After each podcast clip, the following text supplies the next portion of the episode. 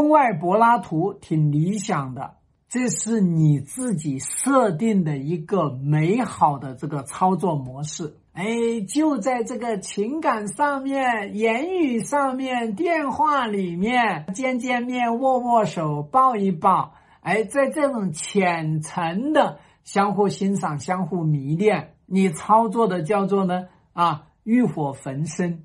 操作的连你的魂都没了，你知不知道什么叫相思病呢？犯相思病，那是一种病态的心理，生理上病态，心理上病态，精神上病态。你一直都有一个内在的渴望，一直都处在这个叫做呢这个开水呀啊，我们说一百度沸腾，你一直都处在这个九十五度要沸腾不沸腾的这个时候。你多么的痛苦啊，多么的煎熬！你在这样一种煎熬的这个状态下面，你怎么去应对你的工作？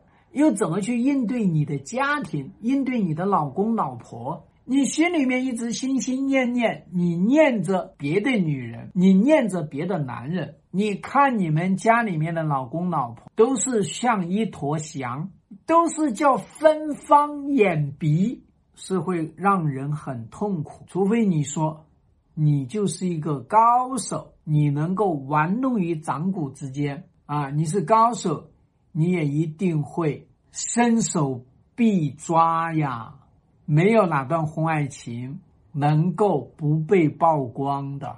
我们这边有婚外情长了有十年八年的，还不是被抓了吗？婚外情搞得连私生子都出来了，老婆的还还乐呵乐呵的，结果呢，那个男人他。他自己抑郁了，搞婚外情那得要多么的压抑自己，踏踏实实在这段婚里面过，要么就跟他说，我告诉你，我跟你过不下去，咱们离；要不然的话呢，藏在心里面去，最后生病的一定是你。